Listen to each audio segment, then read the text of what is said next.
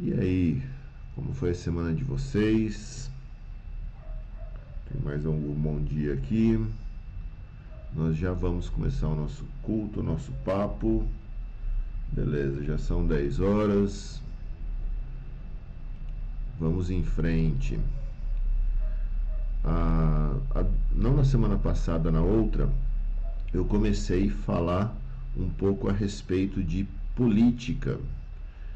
E aparentemente pode, pode parecer é, um pouco cedo ainda para falar sobre isso, mas esse ano nós teremos eleições e se você observar, já existe um movimento aí dos candidatos, das pessoas ah, que estão, que provavelmente vão concorrer às eleições, as suas mobilizações para obter votos, para obter ah, o seu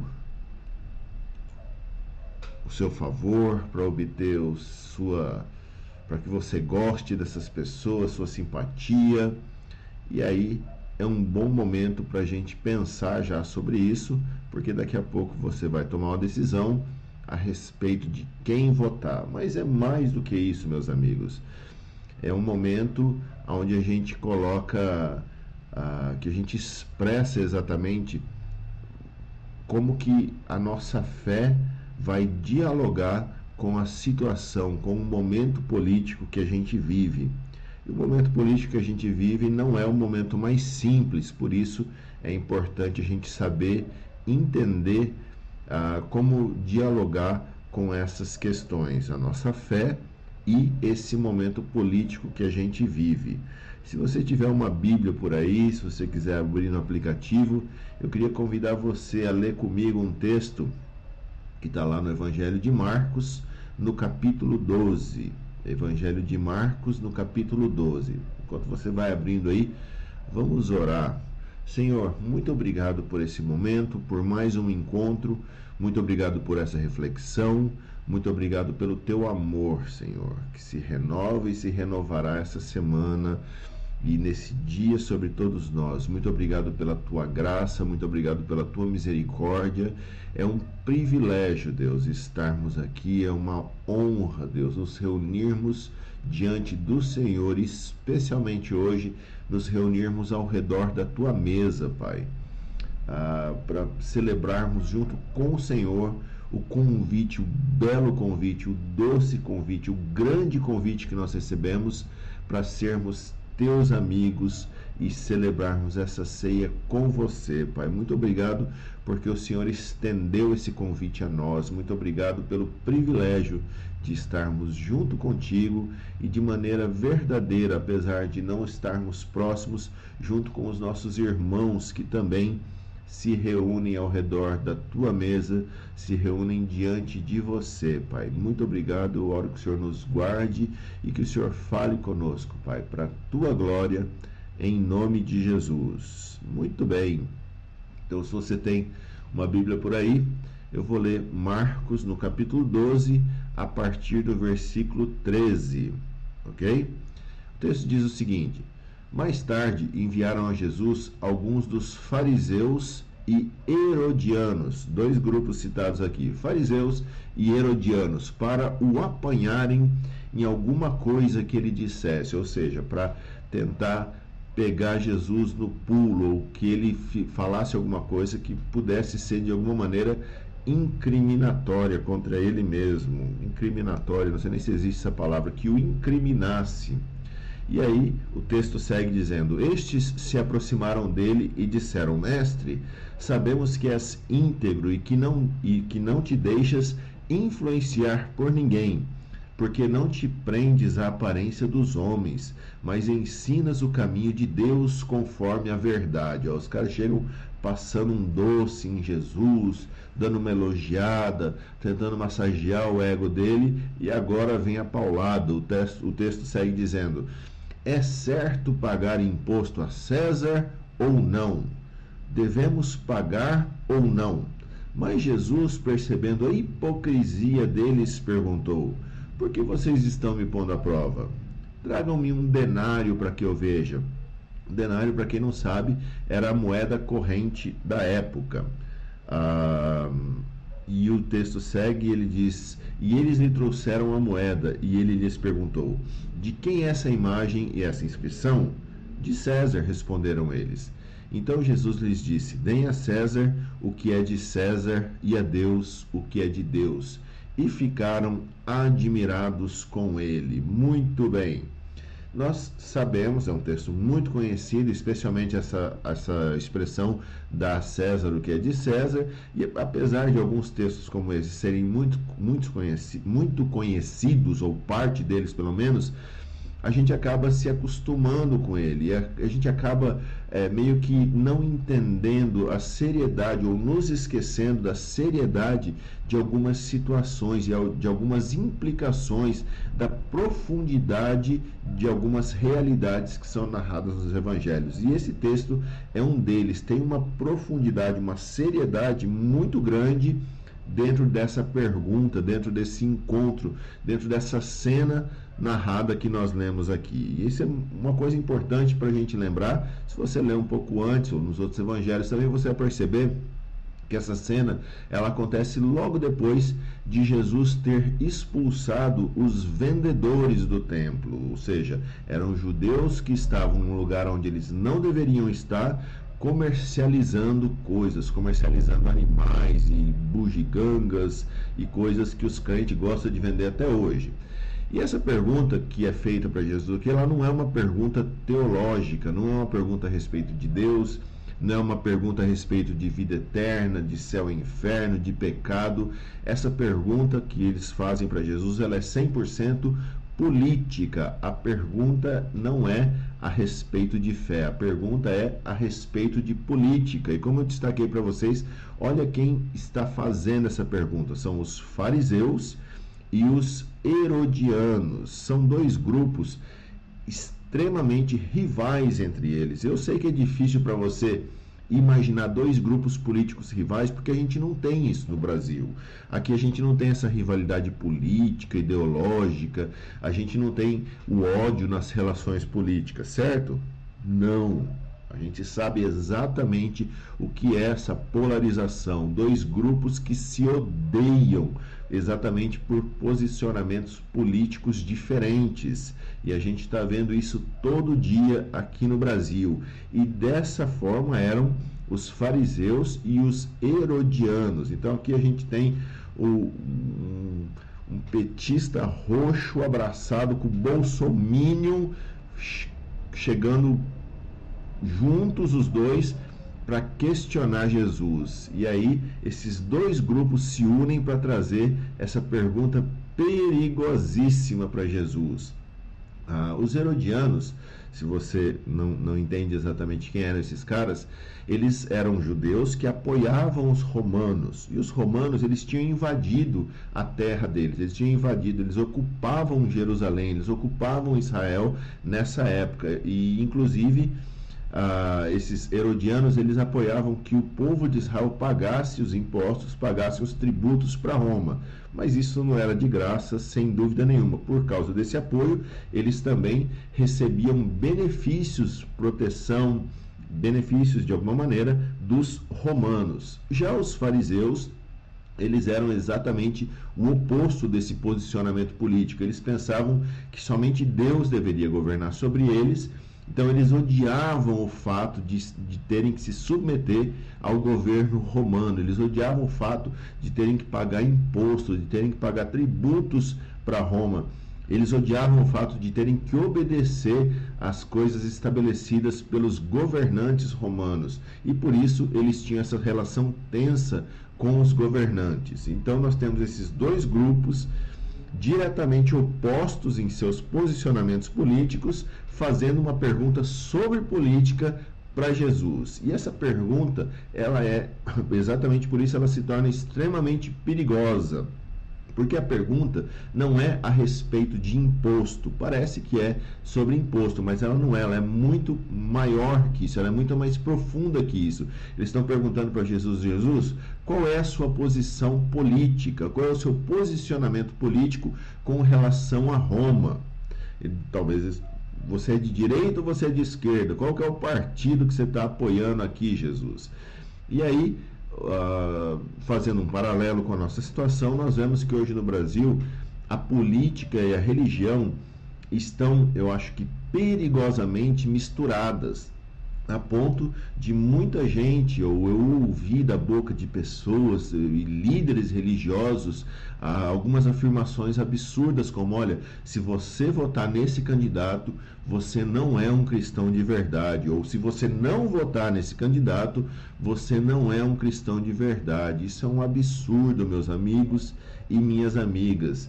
Eu já assisti muito horário político na minha vida e eu nunca vi Jesus, Deus aparecendo no horário eleitoral de ninguém dizendo: olha, esse é o meu candidato. Eu já vi muito líder religioso fazendo isso, mas não significa que essa pessoa que está ali candidata ela tem o aval de Deus. Não significa que Jesus vai aparecer ali abraçadinho no cara e falar: ó, vota nesse que esse é o cara.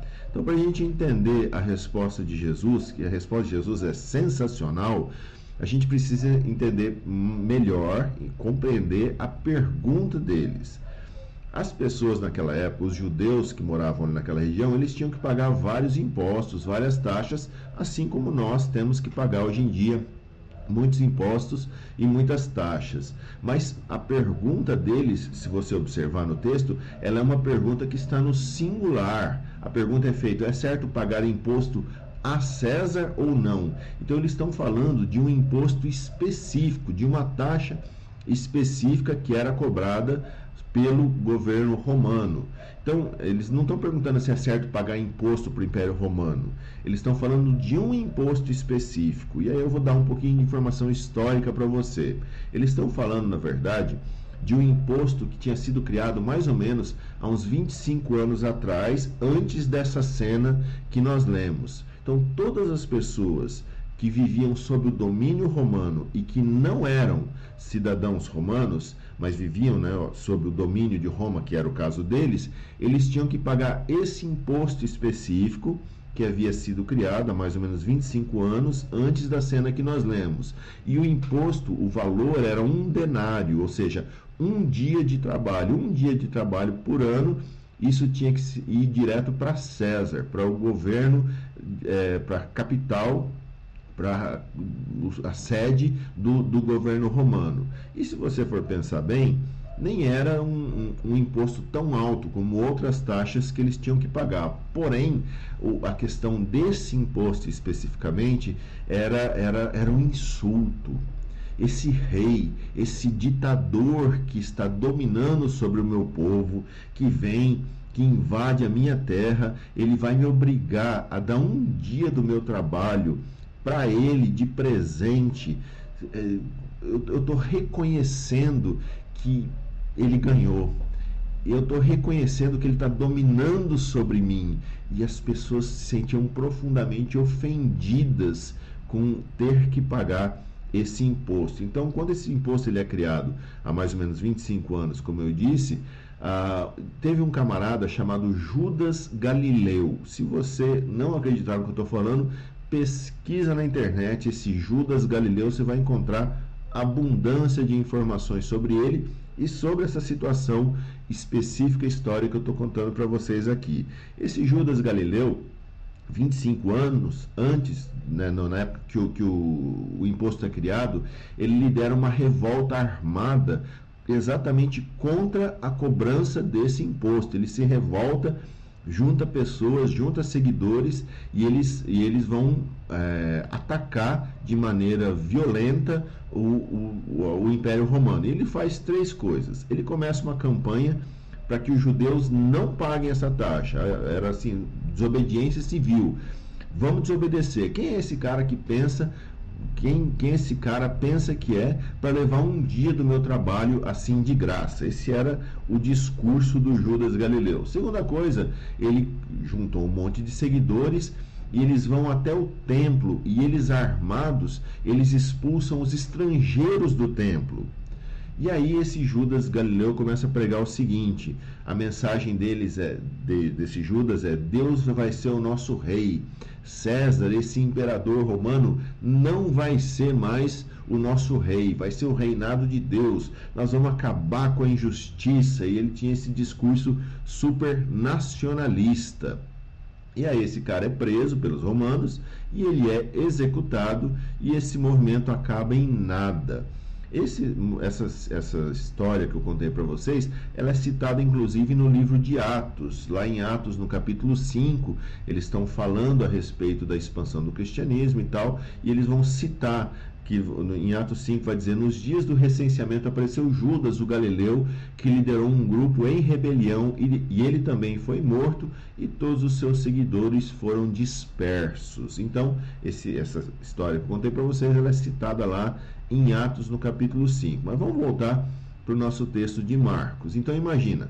Acontece essa situação que ficou muito famosa, muito conhecida, e agora, 25 anos depois, aparece Jesus, também Galileu, também pregando uma mensagem a respeito do reino de Deus. Porque a mensagem de Jesus sempre, desde o início, foi: o reino de Deus está próximo.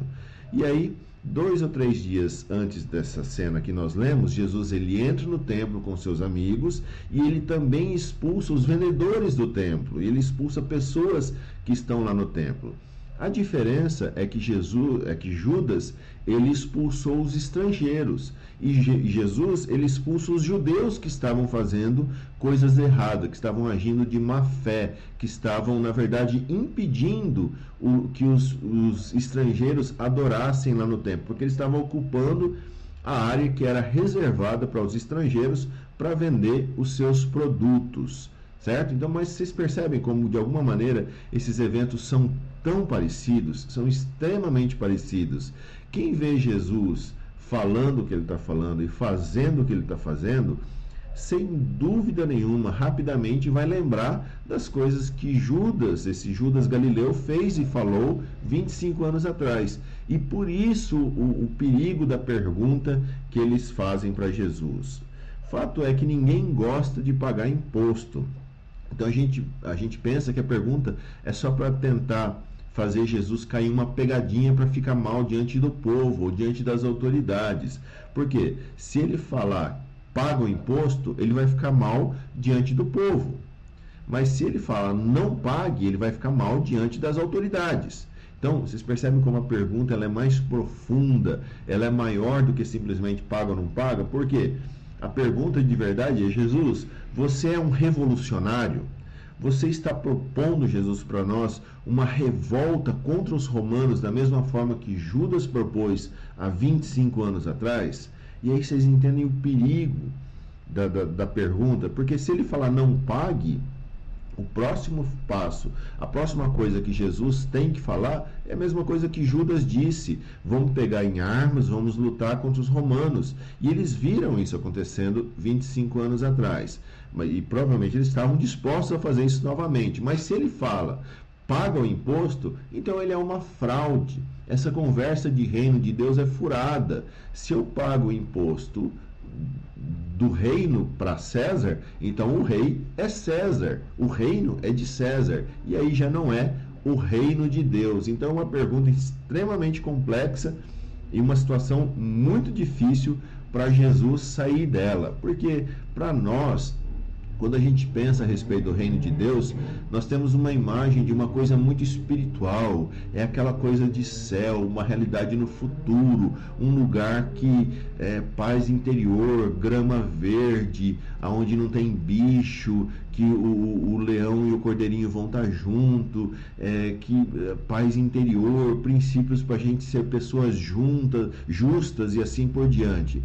Mas para eles, o reino de Deus era um entendimento, um olhar muito mais prático. O reino de Deus, para eles, era a luta do dia a dia contra as injustiças reais que eles encaravam, contra os problemas diários que eles encaravam, contra a fome do dia a dia, a pobreza do dia a dia, o sofrimento do momento, a questão que estava diante dos olhos de desculpa, as questões que estavam diante dos olhos deles e eles pensavam de que maneira o reino de Deus iria livrar eles dessas questões. E Jesus, ele fala assim, ele usa essa linguagem do reino. E aí, quando ele prega, ele usa a, a, citações do que os profetas antigos disseram.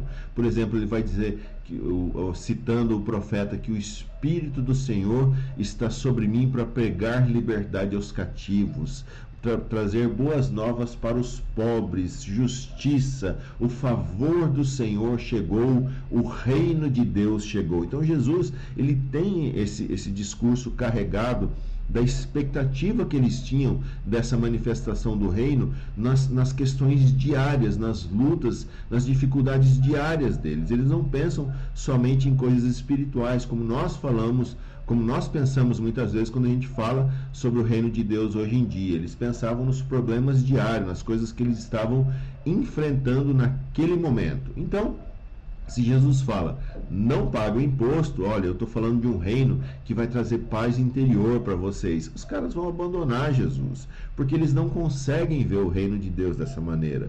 O reino de Deus, para eles, precisa libertar eles das questões diárias deles. Então, vamos lá, recapitulando. Se Jesus diz paga, ele perde os seus seguidores, ele perde o impacto da mensagem que ele está falando a respeito do reino de Deus.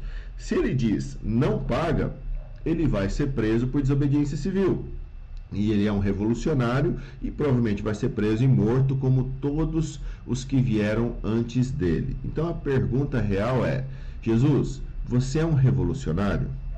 Eu não sei se você, quantas campanhas, quantos debates políticos você já acompanhou, mas sempre existe um padrão que é bem interessante. Quando uh, o, o mediador lá faz uma pergunta difícil para o candidato, ele responde de maneira objetiva, ele responde de maneira direta?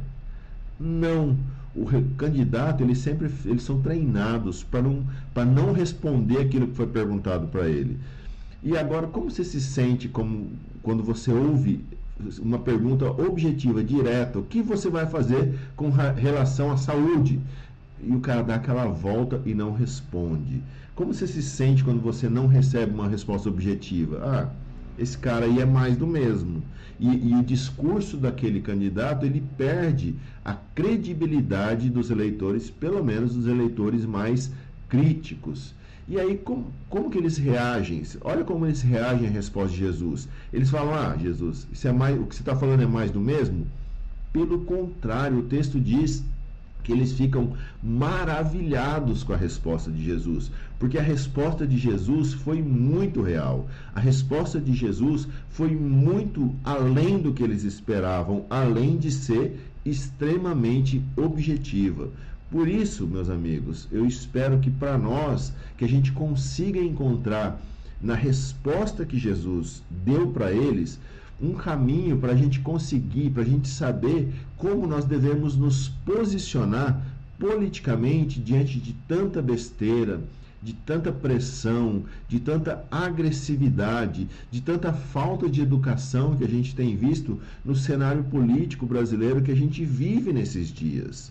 Normalmente, as respostas de Jesus para as perguntas sempre são objetivas, sempre são diretas e sempre são simples. Siga-me. O que, eu faço? Siga-me. O que eu faço? Vende tudo. O que eu faço? Me ame a respeito de todas as coisas. Então, as respostas de Jesus sempre são objetivas. E aí, o que nós temos que fazer na nossa relação com Deus uh, fica claro porque Jesus ele, ele não deixa muita margem de dúvida sobre como deve ser o nosso posicionamento a respeito de tantas coisas na vida.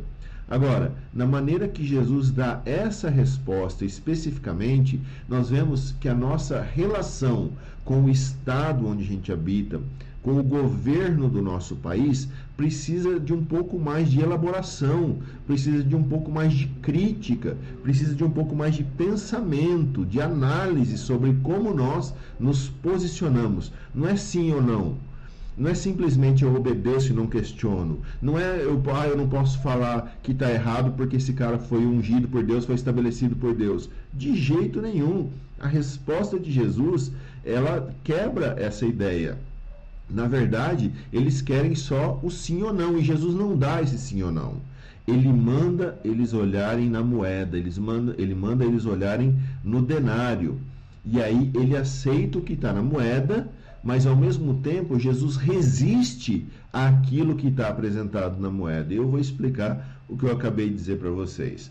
Se você existem muitos desses denários em museus no mundo inteiro. Se você colocar no Google, existem muitas uh, fotos. Clica em imagens e você vai ver exatamente como era esse denário que eles deram para Jesus nesse momento. Era uma moeda de prata que de um lado tinha a imagem do rei, tinha a imagem do César e estava escrito nela: Tibério César, filho de Deus ou divino Augusto, sumo sacerdote. Olha só o que estava escrito na moeda que deram na mão de Jesus. Então, na moeda que, que Jesus pega ali para responder essa pergunta, tem a imagem de um cara e está escrito nessa moeda: olha, é, essa imagem é a imagem do rei, do filho de Deus e do sumo sacerdote.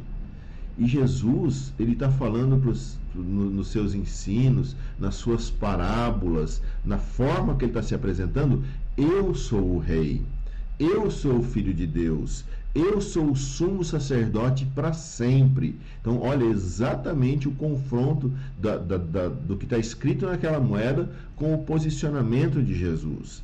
E a pergunta de Jesus é: de quem é essa imagem? Essa imagem é de César?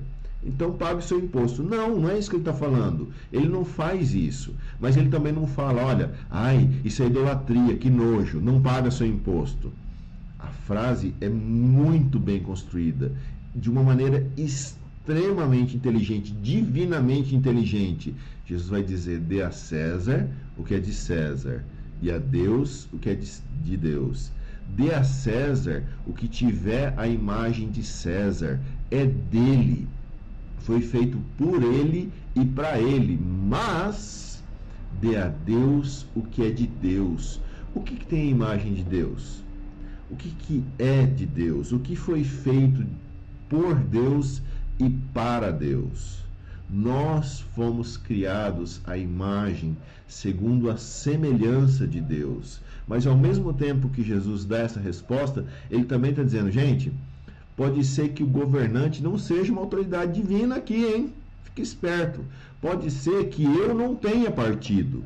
Pode ser que eu não seja nem de direita e nem de esquerda, e muito menos do centrão.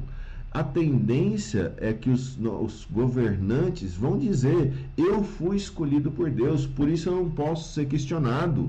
Na verdade, todas as pessoas que tentam dominar sobre os outros criam esse discurso de alguma maneira. E a resposta de Jesus para isso é: nenhum governante, seja político, pastor, padre, pai de santo, líder religioso de qualquer pedigree, de qualquer calibre, pode dizer isso. Dê a César o dinheiro, é dele. Mas não dê a ele a obediência, a servidão, a devoção que ele está pedindo para vocês. Essa é a resposta de Jesus.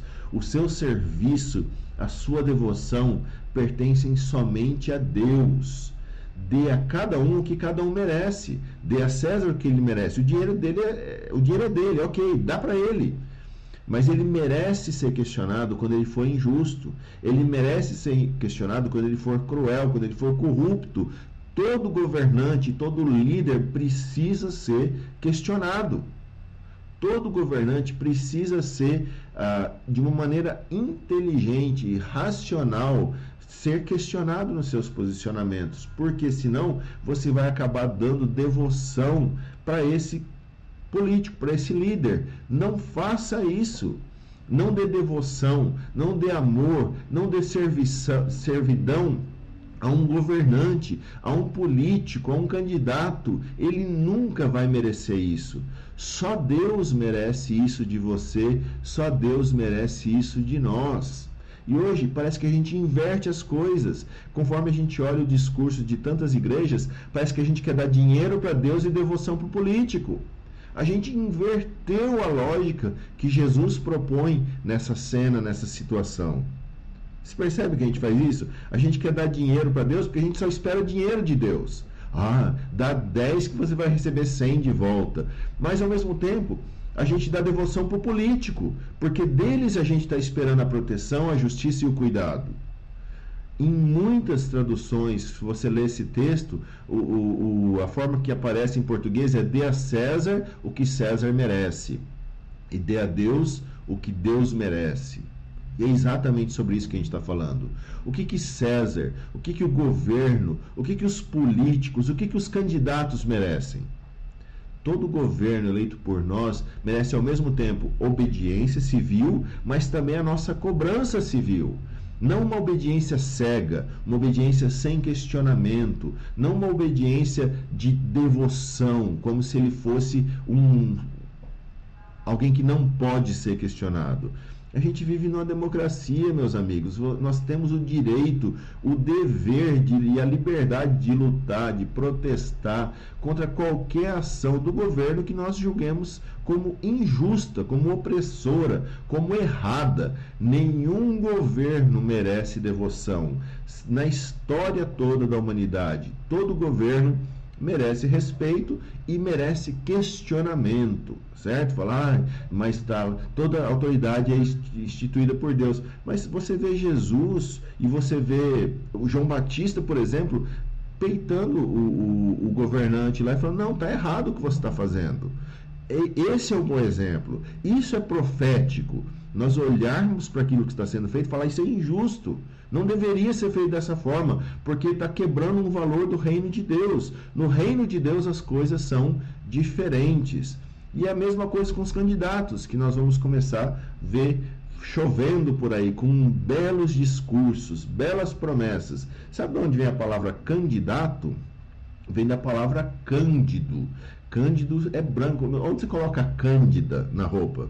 Quando você quer que ela fique branquinha, quando ela fique limpa, quando ela fica sem manchas. E todos os candidatos merecem ser questionados, merecem que a gente cobre essa transparência, essa alvidez deles, essa brancura.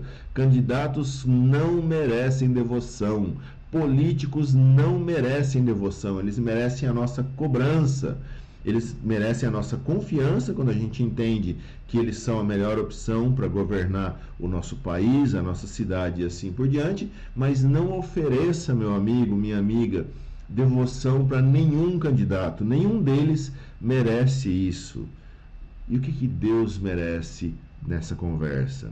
Deus sim merece a sua devoção. Ele e somente Ele merece a nossa devoção. E a gente tem visto tanta idolatria com relação a político, pessoas abrindo mão de cobrar aquilo que eles deveriam cobrar dos seus candidatos, dos seus políticos e oferecendo devoção para as pessoas. Nenhum candidato, é, nenhum político é salvador de nada, nenhum sistema político é salvador de nada. Todos vão cometer erros e vão cometer injustiça. A história nos conta isso de uma maneira muito clara. E aí, quando eles fizerem isso, nós precisamos cobrar deles uma postura melhor. Olha o que Jesus disse: de quem é essa imagem, essa inscrição? Não se esqueça disso quando você for escolher o seu candidato, quando você for votar. Não interessa o número que você vai digitar lá na urna eletrônica. Eu te garanto o seguinte: que a foto que vai aparecer na urna não é a foto de Deus. A foto que vai aparecer lá não é a foto de Jesus. Não interessa em quem você vai votar nas próximas eleições. Então não dê para aquela imagem que vai aparecer na urna, não dê para a imagem que apareceu na urna em alguma eleição que você votou a expectativa de salvação, de redenção, porque não vai acontecer. Não dê para aquela imagem a devoção e a esperança que você deveria dar para Deus, que você deveria dar para Jesus. Então, na resposta de Jesus, nós vemos que sim, ele está propondo uma revolução, mas uma revolução diferente daquela que Judas, o Galileu, propôs. Jesus, ele foi extremamente revolucionário, porque na resposta dele fica claro que pagar imposto não é obedecer cegamente a um governo, não é oferecer devoção a um governo, é simplesmente pagar uma taxa. Ah, você pode pagar as taxas, você deve pagar as taxas para o governo, mas você deve somente dar sua devoção para Deus. A sua lealdade, em última instância, é somente para Deus. Jesus está dizendo: Eu sou revolucionário diferente, meu amigo. Na minha revolução, não interessa se você é de direita, de centro, de esquerda, porque você não vai oferecer devoção nem para a direita, nem para o centro, nem para a esquerda. Você vai se posicionar politicamente, porém a sua devoção vai continuar sendo entregue para Deus.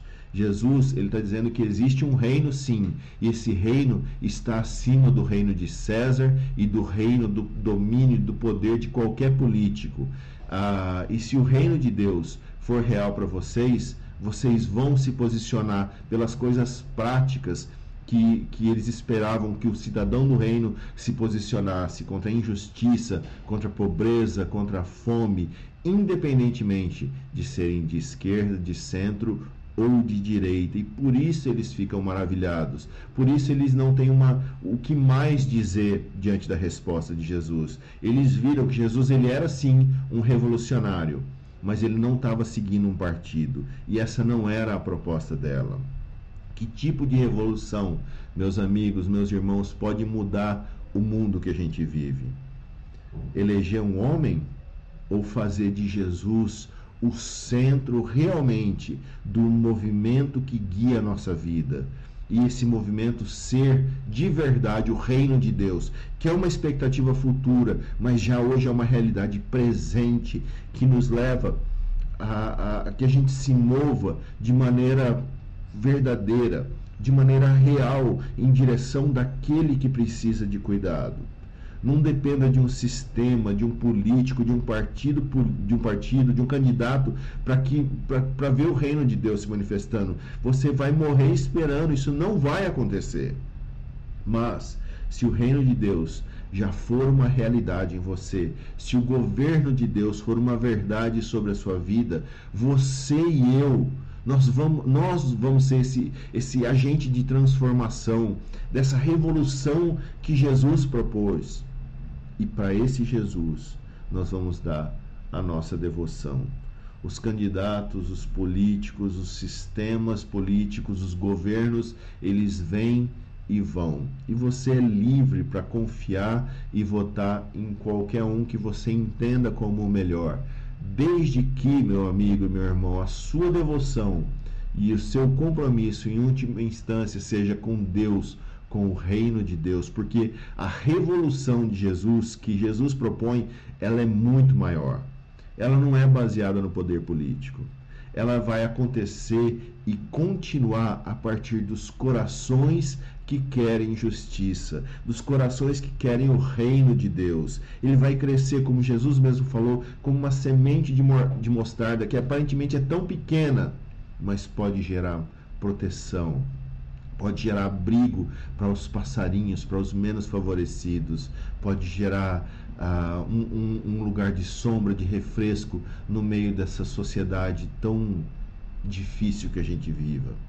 Independentemente de quem está no, gover no governo, independentemente de quem é o líder uh, político que está no poder, essa é a nossa revolução. Esse é o reino de Deus ele cresce e ele, ele transforma, como o fermento transforma a massa. Ele transforma primeiro a nossa, a nossa identidade.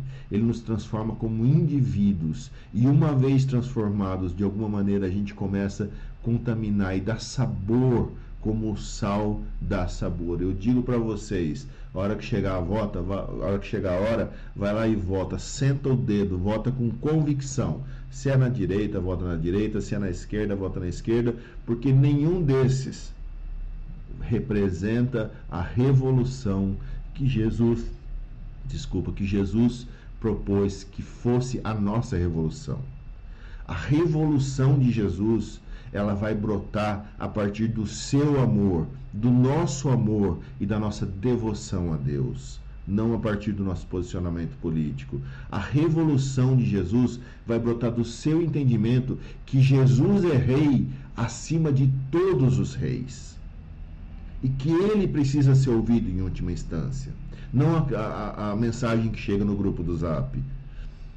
A, essa afirmação de Jesus precisa ser ouvida por nós hoje. Essa afirmação de Jesus precisa ser ouvida por nós todos os dias. Dê a César o que é de César, mas a Deus o que é de Deus. Vamos orar? Senhor, eu oro que a gente tenha coragem de dar esse tipo de devoção para você, Senhor. Essa imagem que nós encontramos cada vez que a gente olha no espelho. Só o Senhor é digno dela. Nós reconhecemos isso em primeiro lugar. E que a nossa luta por justiça, por igualdade social, por inclusão seja verdadeira e seja intensa, mas porque essas coisas são um valor do reino do Senhor, não porque tem um partido político levantando essa bandeira. E quando nós lutarmos dessa maneira, e quando nós vivermos dessa maneira, nós realmente vamos nos tornar esses revolucionários do reino. Pessoas que baseiam a, a, a, revolução na revolução que o amor pode causar à sociedade. Baseados nisso, nós cremos, Senhor. Baseado nisso, nós somos políticos. Baseado nisso, nós queremos fazer as nossas escolhas.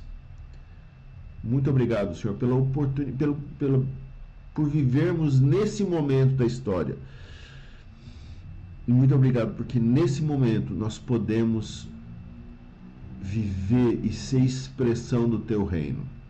O reino que não é um reino de bandeira política, mas ao mesmo tempo causa revolução e transformação no coração do homem. Senhor, hoje nós nos reunimos também para celebrar a ceia.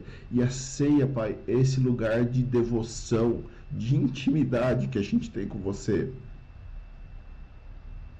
E eu te agradeço, Deus, pelo privilégio de que essa nossa relação com você gera para gente a possibilidade da gente se assentar na tua mesa, no teu lugar de intimidade com os teus e viver, Deus, esse momento com você. Muito obrigado, Deus.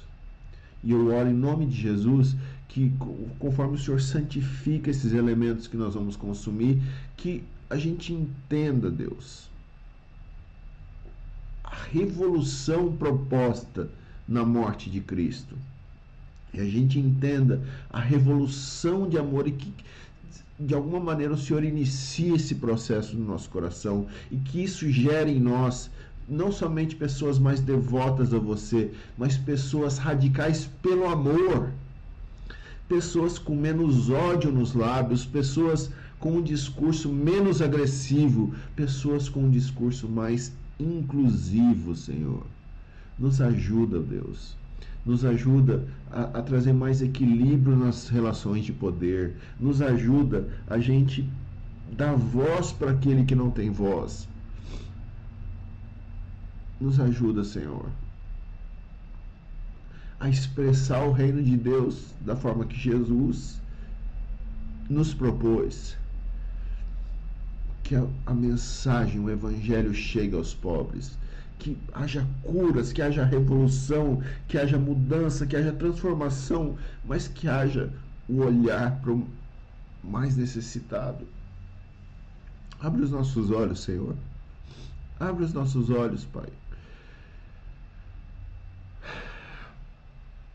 Abre os nossos olhos, Deus, para a gente ver a verdade do Teu reino nessa manhã. Em nome de Jesus, Deus. Em nome de Jesus.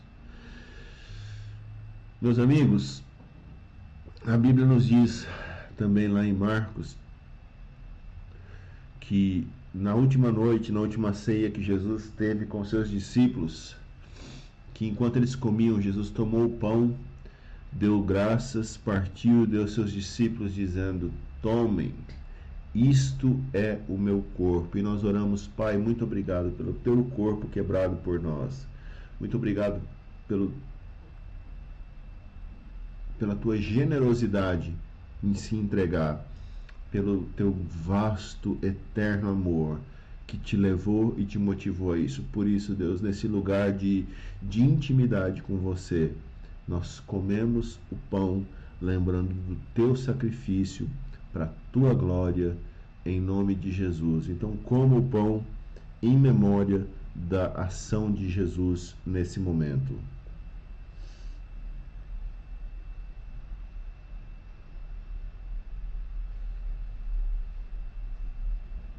E o texto segue dizendo que em seguida tomou o cálice, deu graças e ofereceu aos seus discípulos e todos beberam.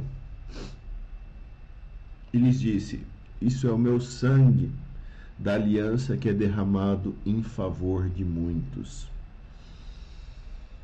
Senhor, muito obrigado, porque o Senhor oferece o teu cálice, a tua ceia, a tua mesa e todos podem beber. Todos aqueles que verdadeiramente desejam caminhar contigo. E isso também é um privilégio, Senhor. E eu oro que esse entendimento gere mais devoção e que a gente entenda que esse sangue é o sangue de uma aliança que é maior do que qualquer qualquer qualquer devoção que a gente pode dar para partido, de uma aliança que é maior do que qualquer posicionamento político, do que qualquer qualquer segmento político que a gente pode se posicionar, Pai. Porque esse sangue foi derramado em favor de muitos. Muito obrigado, porque somos o alvo desse amor. E eu oro em nome de Jesus, que conforme nós bebemos esse cálice, que a gente se lembra, que se lembre dessa aliança e que isso gere devoção verdadeira em nós, para tua glória, em nome de Jesus. Amém. Beba do cálice com quem estiver com você.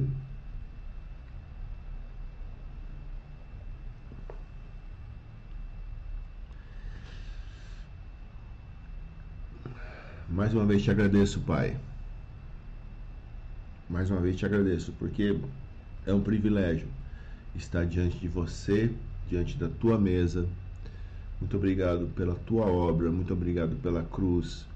E mais uma vez eu te peço que de alguma maneira isso gere uma revolução de amor nos nossos corações. E eu oro que a graça do nosso Senhor Jesus Cristo, que o amor de Deus e a comunhão do Espírito Santo esteja com todos vocês nessa semana.